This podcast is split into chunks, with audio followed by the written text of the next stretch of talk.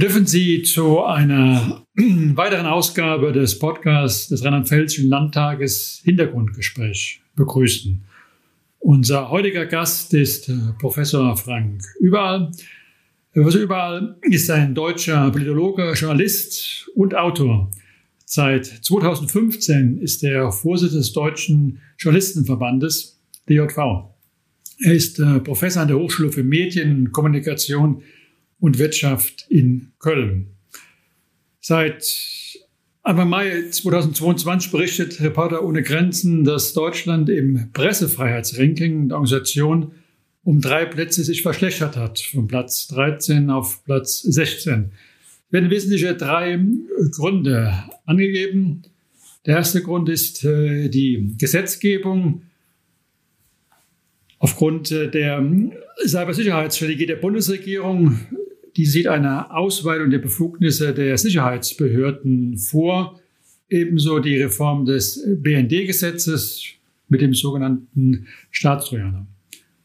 Weiterer Grund ist die abnehmende Medienvielfalt, äh, die wir zur Kenntnis nehmen müssen. Die Sorge um abnehmende Pressevielfalt durch insbesondere die Reduzierung der Ausgaben von Tageszeitungen und zunehmenden wirtschaftlichen Problemen von traditionellen Medien.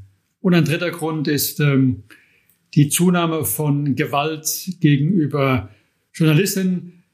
Die gewaltsamen ähm, Angriffe sind äh, nach einer Studie des ähm, Reporter ohne Grenzen äh, noch nie so hoch gewesen, seit diese 2013 dokumentiert werden.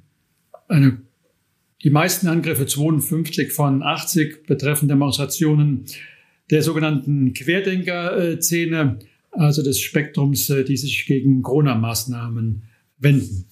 Wie schätzen Sie diese Einstufung ein? Wie haben sich aus der Sicht des DJV-Vorsitzenden die Arbeitsbedingungen von Journalisten hier in Deutschland verändert? Ja, Herr Hering, erstmal herzlichen Dank für die Einladung zu diesem Gespräch. Und äh, tatsächlich sind die Arbeitsbedingungen für uns Journalistinnen und Journalisten einigermaßen dramatisch im Moment. Also ich habe mir nicht vorstellen können, dass es quasi mal eine Arbeit im Krisengebiet ist, wenn man auf Demonstrationen geht. Ich habe über Jahre, über Jahrzehnte auch unter anderem extremistische Demonstrationen als Reporter begleitet und habe darüber berichtet.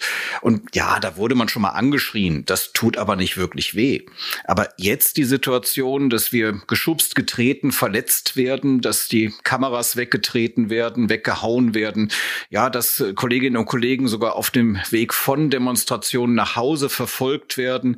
Das hat schon eine neue Qualität.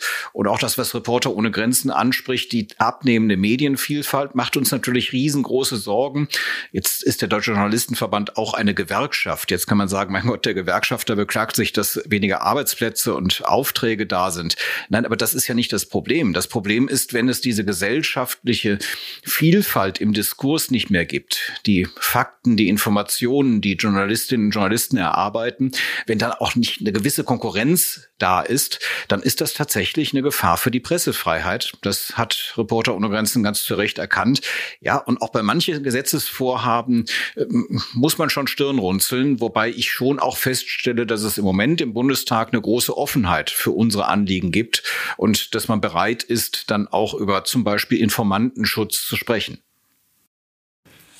Ja, ich stimme Ihnen absolut zu. Das, äh, wenn man sich 20 Jahre zurückdenkt, wäre es aus der damaligen Sicht undenkbar, äh, was heute eingetreten ist, äh, dass sich Journalisten gewalttätigen Angriffen ausgesetzt sind, ja, dass wir Gewaltszenen auf den, auf den Straßen haben bei, bei Demonstrationen. Und äh, Sie haben neulich im Interview des, des SWR äh, dieses auch bewusst äh, sehr pointiert angeprangert und haben einen gesamtgesellschaftlichen Diskurs äh, gefordert. Wie könnte aus Ihrer Sicht ein solcher Diskurs um diese Fragen aussehen? Das funktioniert auf verschiedenen Ebenen. Zum einen brauchen wir tatsächlich Medienkompetenz und eben tatsächlich auch die Kompetenz zu unterscheiden, was schwirrt da so im Netz rum, im großen Internet und was davon ist tatsächlich ernst zu nehmen. Natürlich kann man auch hobbymäßig wichtige Informationen in die Öffentlichkeit bringen und das ist ja auch tatsächlich die große Chance des Internet, dass jede und jeder gehört werden kann. Äh, Bertolt Brecht mit seiner Radiotheorie hat da vor 70 Jahren schon von geträumt, dass Massenmedien eben auch einfachen Menschen eine Stimme geben können. Da sind wir heute. Das ist eigentlich ganz toll. Auf der anderen Seite begegnen wir natürlich viel sogenannten Fake News. Wir begegnen Desinformation, auch ganz gezielter Desinformation, was wir auch im Zusammenhang mit dem Krieg, den Russland gerade führt, merken, aber auch in anderen Zusammenhängen. Und äh, das ist tatsächlich eine riesengroße Gefahr für die Demokratie. Deswegen müssen wir uns bewusst machen, immer wieder, auch in ganz privaten Gesprächen, was ist eigentlich Journalismus, was ist glaubwürdig und was nicht. Und neben dieser Medienkompetenz ist es natürlich auch wichtig, ja, ordentliche Rahmenbedingungen für Medien zu schaffen.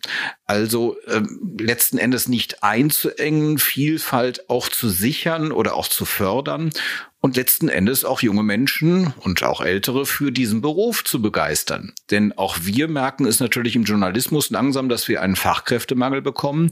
Manche Regionalredaktionen bei Tageszeitungen bekommen schon keine Volontärinnen und Volontäre mehr. Das sind junge Journalisten, die dort ihre Ausbildung machen. Äh, da möchte keiner mehr arbeiten, weil es zum Teil zu schlecht bezahlt wird, weil die Arbeitsbedingungen zum Teil grottig sind. Und da wollen wir uns einsetzen. Und last but not least ist es natürlich auch wichtig, gerade wenn es um solche Angriffe auf Journalistinnen und Journalisten geht, sich da zu vernetzen. Und da kommen wir auch zu Ihrem ureigensten Bereich, nämlich der Landespolitik. Es ist unglaublich wichtig, dass man sowohl in den Innenministerien als auch in den Justizministerien einen Blick darauf hat. Ähm, wir unterhalten uns auch viel mit Polizeigewerkschaften beispielsweise. Wie sind denn die Einsatzsituationen? Wie können wir denn besser geschützt werden? so dass wir trotzdem weiterhin frei unsere Arbeit machen können. Es geht ja nicht wie in Kriegsgebieten den sogenannten Embedded Journalism, dass ich also immer einen Polizistin oder einen Polizisten neben mir stehen habe. Das kann ja auch nicht die Lösung sein. Aber trotzdem muss klar sein, es gibt natürlich ein Grundrecht auf Demonstrationsfreiheit. Das muss geschützt werden, das muss durchgesetzt werden. Aber es gibt auch ein Grundrecht auf Pressefreiheit. Und das muss genauso geschützt und durchgesetzt werden. Und dafür sind halt nun mal, ja, die Vertreter des äh, staatlichen Gewaltmonopols sehr, sehr wichtig. Also die Polizistinnen und Polizisten. Und die müssen auch klare Ansagen von oben haben, also aus dem Ministerium. Sie sprechen da ganz zentrale Punkte an. Es geht ja bei diesen Angriffen nicht nur um Angriffe gegen äh, Journalisten, damit ein Angriff gegen Demokratie, gegen unsere äh, freie Gesellschaftsverordnung verbunden. Und es geht nicht nur ergreifend, wie wehrhaft äh, ist eine Demokratie. Also es ist auch ein ein Kernanliegen äh, von uns, natürlich ans Parlament, äh, das verstärkt äh, zu schützen. Ich will das nochmal aufgreifen. Sie sprechen ja auch äh, darum, wie man mit ähm, Journalistinnen äh, umgeht, also äh, diesen schlimmen gewalttätigen Übergriffen, aber auch die Beleidigung, ja, der, der Vorwurf, äh, dass äh, oberkeitshörig Journalisten berichten würde, dass der Wahrheitsgehalt ähm, angezweifelt wird. Das erleben wir ja auch ähm, oder haben es erlebt bei der Landtagswahl 2021, äh, wo angezweifelt wurde, dass Briefwahl ordnungsgemäß äh, ausgezählt wird und äh, in die Welt gesetzt wurde, Corona sei erfunden worden, um die Anzahl der Briefwahl zu, zu erhöhen. Ja, wie, wie gehen Sie damit um, dass die Leistung von der Journalisten so herabgewürdigt wird? Ja? Ähm, wie können wir als Gesellschaft, insgesamt auch als normaler Bürger, uns einsetzen, ja, um diesen Wert der fetten Gewalt der unabhängigen Medien besser zu schützen? Na, ich glaube, das Wichtigste ist tatsächlich darüber zu reden. Deswegen freue ich mich auch, dass Sie mich hier zu diesem Podcast-Gespräch eingeladen haben. Denn wir alle alle Bürgerinnen und Bürger müssen uns eben bewusst machen, dass es bestimmte Dinge in der Demokratie gibt, die man verteidigen muss. Diese Angriffe, die wir erleben, die richten sich ja zum Teil auch gegen Polizistinnen und Polizisten. Wir erleben sogar Angriffe, also gewalttätige Angriffe auf Rettungskräfte. Mir völlig unverständlich. Also Menschen, die Leben retten sollen, die dabei gehindert werden, die angegriffen werden. Also da ist gesellschaftlich einiges aus dem Ruder gelaufen. Und letzten Endes werden wir wenn es dann eben auch darum geht, dass wir als Journalistinnen und Journalisten, dass unser Beruf in Frage gestellt wird, dass ja es letzten Endes schon verleumderisch ist, wie man damit uns umgeht, dann müssen wir eben gemeinsam darüber sprechen. Und das heißt auch beispielsweise üblicherweise spielt sich das ja vor allem in den sozialen Netzwerken ab, dass wir da auch mal gegenhalten. So, und das ist jetzt unglaublich anstrengend. Aus verschiedenen Gründen. Zum einen sind wir es als Berufsstand nicht gewohnt, uns mit einer Sache gemein zu machen. Man kommentiert natürlich schon mal, aber letzten Endes streben wir danach, möglichst objektiv uns der Wahrheit zu nähern und diese zu berichten und einzuordnen. Nun sind wir aber an einem Punkt angelangt, wo wir gar nicht anders können, als über unsere eigene Situation eben nicht nur objektiv zu berichten, sondern uns tatsächlich zu verteidigen. Früher hat man immer so schön gesagt, wir sind auf dem Berg gestiegen und haben gesendet, aber haben kaum empfangen ja, es gab schon mal Leserbriefe oder sowas, aber ganz so ernst hat man das auch nicht genommen. Und das hat sich ganz grundsätzlich gewandelt. Wir müssen unseren Beruf erklären und tun das auch gerne, auch gerade wir im Deutschen Journalistenverband, und wir müssen ihn verteidigen. Und zum Zweiten gehört dann auch dazu, ihn in den sozialen Netzwerken zu verteidigen. Also wenn dann solche Angriffe kommen, und ich weiß, wovon ich rede, dann auch mal gegenzuhalten. Das ist anstrengend, ganz ehrlich. Das ist etwas, mit meinem Beruf zusammenhängt, wofür mich auch keiner bezahlt. Trotzdem ist es notwendig. Und da brauchen wir manchmal auch so ein bisschen Schützenhilfe von denjenigen, die eben als Bürgerinnen und Bürger mitlesen. Und äh, die wenigsten äußern sich ja dann in sozialen Netzwerken tatsächlich auch. Aber da wäre es manchmal wünschenswert, jetzt nicht nur im Hinblick auf uns Journalistinnen und Journalisten, auch Politikerinnen und Politiker werden ja zum Teil verleumdet und viele andere Berufsgruppen, da einfach mal gegenzuhalten. Einfach mal zu zeigen, hey Leute, ihr seid nicht die Mehrheit. Es gibt hier ganz viele, die denken ganz anders über das, was ihr hier absondert. Und äh, dann können sich solche Leute auch nicht mehr so stark fühlen. Das ist ein Langfristprojekt, ja, aber ich finde es unheimlich wichtig, es ist doch das Schöne, dass wir in der Demokratie überhaupt diese Möglichkeit haben. Ja, auch die Verrückten dürfen ihre Meinung sagen, aber wir dürfen dagegenhalten, ohne dass wir, wie in anderen Ländern, dafür ins Gefängnis kommen.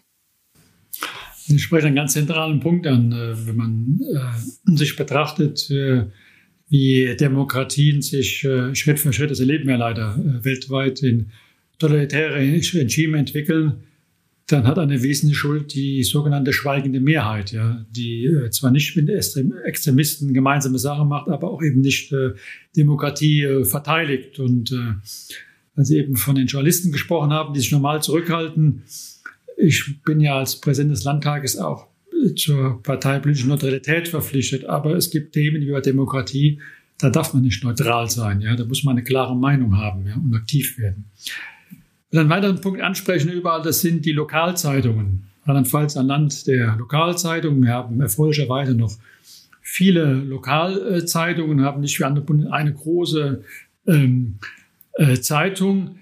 Aber äh, die sind wichtig, diese Zeitungen, das wissen wir. Sie haben nach wie vor eine hohe Reputation, weil die Menschen das als, als seriöses, wahrheitsgemäßes äh, Medium äh, betrachten. Aber diesen Lokalzeitungen geht es zunehmend schlechter. Sie haben mit sinkenden Auflagenzahlen zu kämpfen und äh, zunehmend äh, sind es andere Medien, soziale Medien, die das Auf Anzeigenaufkommen ähm, reduzieren für äh, Lokalzeitungen. Wie gehen Sie mit diesem Thema im Deutschen Listenverband um? Welche Strategien haben Sie, ähm, ähm, um Lokaljournalismus zu stärken? Äh, was kann Landespolitik dort tun? Naja, es ist ja nicht nur das so, dass die Anzeigen abwandern ins Netz, sondern auch die Aufmerksamkeit. Also gerade junge Menschen greifen zum Teil eben nicht mehr zur Tageszeitung in Papierform. Ich muss gestehen, ich auch nicht mehr wenn Sie sagen, hups, der sozusagen äh, oberste Repräsentant des Journalismus in Deutschland äh, liest keine Tageszeitung. Nein, ich lese sie nicht mehr auf Papier. Ich äh, liebe immer noch das Layout der Zeitung und deswegen mag ich auch keine Multimedia-Ausgabe im Netz, aber ich lade mir eben meine Tageszeitungen, die ich lese, als PDF-Datei auf mein Tablet und lese es dann unterwegs, weil ich eben auch viel unterwegs bin. Und deswegen würde es gar keinen Sinn machen, die Zeitung ganz klassisch zu abonnieren und als Papier nach Hause zu bekommen, weil zu Hause bin ich halt nun mal so selten. Und das muss man sich bewusst machen, dass die Nutzungsgewohnheiten sehr, sehr unterschiedlich sind. Manche möchten gerne ihre Papierzeitung noch in der Hand halten zu Hause. Manche machen so wie ich, lesen sie dann als PDF und manche informieren sich halt ausschließlich über soziale Netzwerke, über entsprechende Quellen im Internet. Und da braucht es eben diese Inseln der Glaubwürdigkeit. Und das sind unsere angestammten Tageszeitungsmarken, die auch regional verwurzelt sind, die ihre Leute vor Ort haben, die wissen vor Ort, was passiert. Herr Hering, die wissen auch, was im Landtag passiert und berichten da sehr kenntnisreich drüber. Und das hat ja auch Auswirkungen auf unser aller Leben. So, und da fehlt es mir manchmal bei den Verlegerinnen und Verlegern so ein bisschen an dem Mut, auch neue Geschäftsmodelle auszuprobieren, denn letzten Endes kann man auch im Internet Geld verdienen mit Journalismus. Man muss es nur wollen. Man muss es nur richtig machen. Und da kann letzten Endes auch Landespolitik helfen. Es gibt in verschiedenen Bundesländern Förderprogramme. Es gibt aktuell, äh, und das wird sicherlich jetzt nochmal erneuert werden von der neuen nordrhein-westfälischen Landesregierung, die das auch im Koalitionsvertrag stehen hat. Es gab schon einen Vorstoß in Sachen gemeinnütziger Journalismus, also dass es auch Unternehmen geben kann, die sich gemeinnützig organisieren, keine Gewinne schreiben müssen und dann eben alles in Journalismus wieder investieren. Das finde ich einen ganz spannenden Ansatz. Korrektiv hier aus Nordrhein-Westfalen, auch in Berlin sehr aktiv, macht ja schon ähnliche Ansätze. In den USA USA gibt es das sehr viel und ich glaube, das tut uns auch ganz gut. Also wir brauchen gute Rahmenbedingungen und ähm, ja, dann glaube ich auch fest daran, dass Journalismus auch im Netz eine Zukunft hat. Das sind mit Sicherheit interessante Ansätze in, in anderen Bundesländern. Man kann ja auch voneinander lernen, sich austauschen. Das wird man mit Sicherheit auch genauer betrachten. Wir kommen, glaube ich, an einem Thema nicht vorbei in diesen Tagen. Das ist äh, die Ukraine wir leben den Krieg ja hauptsächlich ähm, aus der Presse heraus. Ja. Für Journalisten ist das ähm, Berichten hochgefährlich. Es gibt ja immer wieder Berichte, wo wir leider zur Kenntnis nehmen müssen, dass äh, Journalistinnen bei ihrem Einsatz äh, getötet werden. Wie ist den Kollegen ähm, aus der Ukraine möglich? Was berichten Sie über ihn, über die Arbeitsbedingungen, wenn Sie Kontakt zu ihnen haben? Gibt es Unterstützungsmöglichkeiten? Wieso ist es trotz der Gefahren wichtig, dass Journalistinnen von vor Ort berichten? Naja, wir können uns nicht alleine auf Staatspropaganda verlassen. Das gilt in Friedenszeiten, das gilt aber erst recht in Kriegszeiten, denn die Wahrheit, das ist so ein abgedroschener Spruch, der aber leider trotzdem stimmt, stirbt im Krieg zuerst. Und insofern, wenn wir jetzt nur die Kommuniqués verlesen würden, die oder abdrucken würden, die von Russland und auch der Ukraine kommen, dann hat natürlich jeder sein Interesse dahinter und das ist keine Information im eigentlichen Sinne. Das heißt, wir brauchen die Kolleginnen und Kollegen, die vor Ort in Augenschein Augenschein nehmen, mit den Menschen sprechen, die Situation erfassen, für uns aufbereiten und berichten und einordnen. Aber ja, das ist im Moment ein brandgefährlicher Einsatz, den die Kolleginnen und Kollegen da haben. Und das ist äh, für mich auch immer wieder bedrückend, wenn ich mitbekomme, dass eben ja Medienschaffende getötet werden im Krieg. Das sind ganz klar Kriegsverbrechen, aber es nützt ja nichts, es findet statt.